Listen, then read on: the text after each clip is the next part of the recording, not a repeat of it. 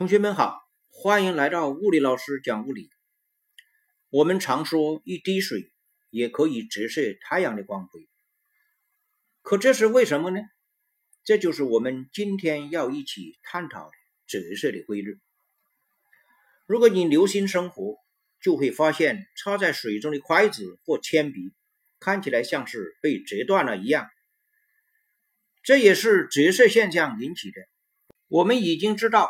当光传播到两种透明介质的分界面时，一部分光被吸收，一部分光会反射，还有一部分光会穿透界面，进入另一种介质中继续传播。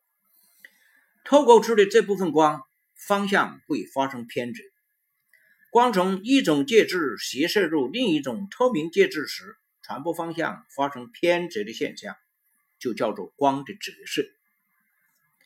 要注意，光发生折射是有条件的，光要斜射到界面上。当光线垂直入射时，传播方向并不发生改变。为了方便研究，我们先明确几个概念：一、法线，过入射点做界面的垂线，即为法线；二、折射光线，进入另一种介质中的光线。叫做折射光线。三、折射角，折射光线与法线的夹角叫做折射角。四、入射角，自然就是入射光线与法线的夹角。光从空气斜射入水中，折射角小于入射角；反之，光从水斜射入空气中，折射角大于入射角。跟反射定律一样。入射光线、法线和折射光线三线共面。入射光线、折射光线在法线两侧。跟反射定律不一样的是，入射光线和折射光线分别在界面的两侧。光线如果垂直入射，入射角零度，折射角也是零度，三线合一，传播方向不变，不发生折射。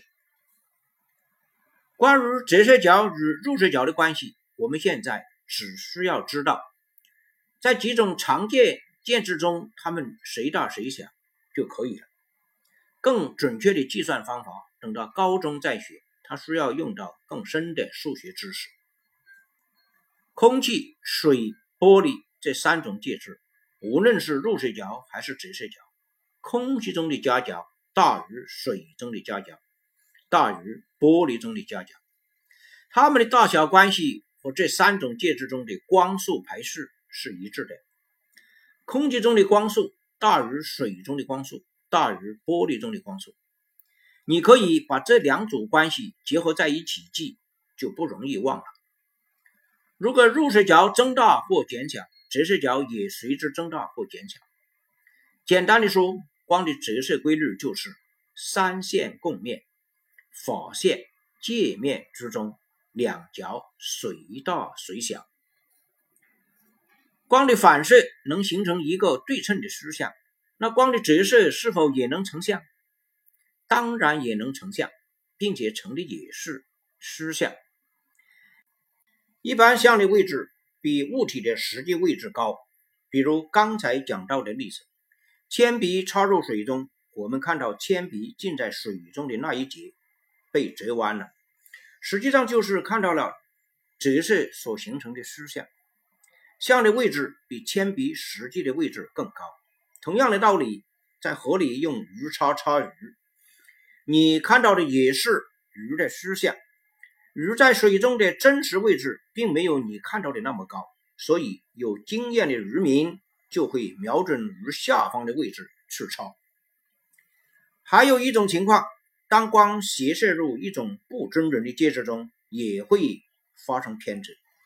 不均匀的介质可以把它分解，看成很多均匀的薄层拼接而成。光线经过每一层的界面都要发生折射，所以光经过不均匀介质时，会走出一道弧线。我们地表的大气层就是一个不均匀的透明介质，高空大气稀薄，地面。空气稠密，早晨第一缕曙光进入大气层后，犹如折射，光线沿弧线传播到达地表，结果是你看到太阳起山老高了，实际上太阳的位置还在地平线以下。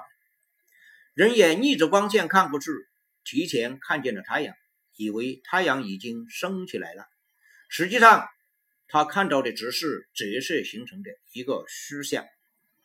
同样的道理，黄昏时太阳落山，其实我们看到的也是已经在地平线以下的太阳。咱们再回到开头的问题：一滴水这么小，为什么可以折射出太阳的光辉？因为阳光在水滴的表面发生折射，射入水滴时折射一次，射出水滴时又一次折射。经过两次折射，阳光被水滴绘制。其结果就像放大镜一样。更详细的知识，我们会在后面关于透镜的章节中继续讨论。小结一下，这一节我们初步了解了折射，有这三个要点你需要记住的：一、折射的概念，光从一种介质斜射入另一种透明介质时，传播方向发生偏折的现象，叫做光的折射。要注意。当光线垂直入射时，不发生折射。二、折射光线偏折的方向。光线与法线的夹角，空气大于水，大于玻璃。这个顺序与这几种介质中光速的排序是一样的。三、折射成像。折射成虚像，如果是从上向下看水中的像，一般会高于实际位置。另外，不均匀的介质也会发生连续折射，形成虚像。思考题：用激光射水里的鱼，该瞄准什么方位呢？下一讲我们还会聊更多生活中的折射现象，咱们下一讲再见。